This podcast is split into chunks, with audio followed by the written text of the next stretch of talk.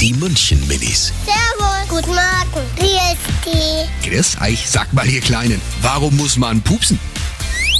Also, weil ich glaube, zu viel Luft im Körper ist. Und dann muss man schwatzen. Also, man, man muss ja pupsen, wenn man jetzt zum Beispiel lacht oder niest.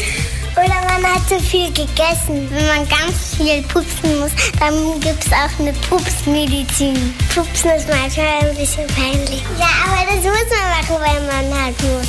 Sonst kriegt man Bauchweh.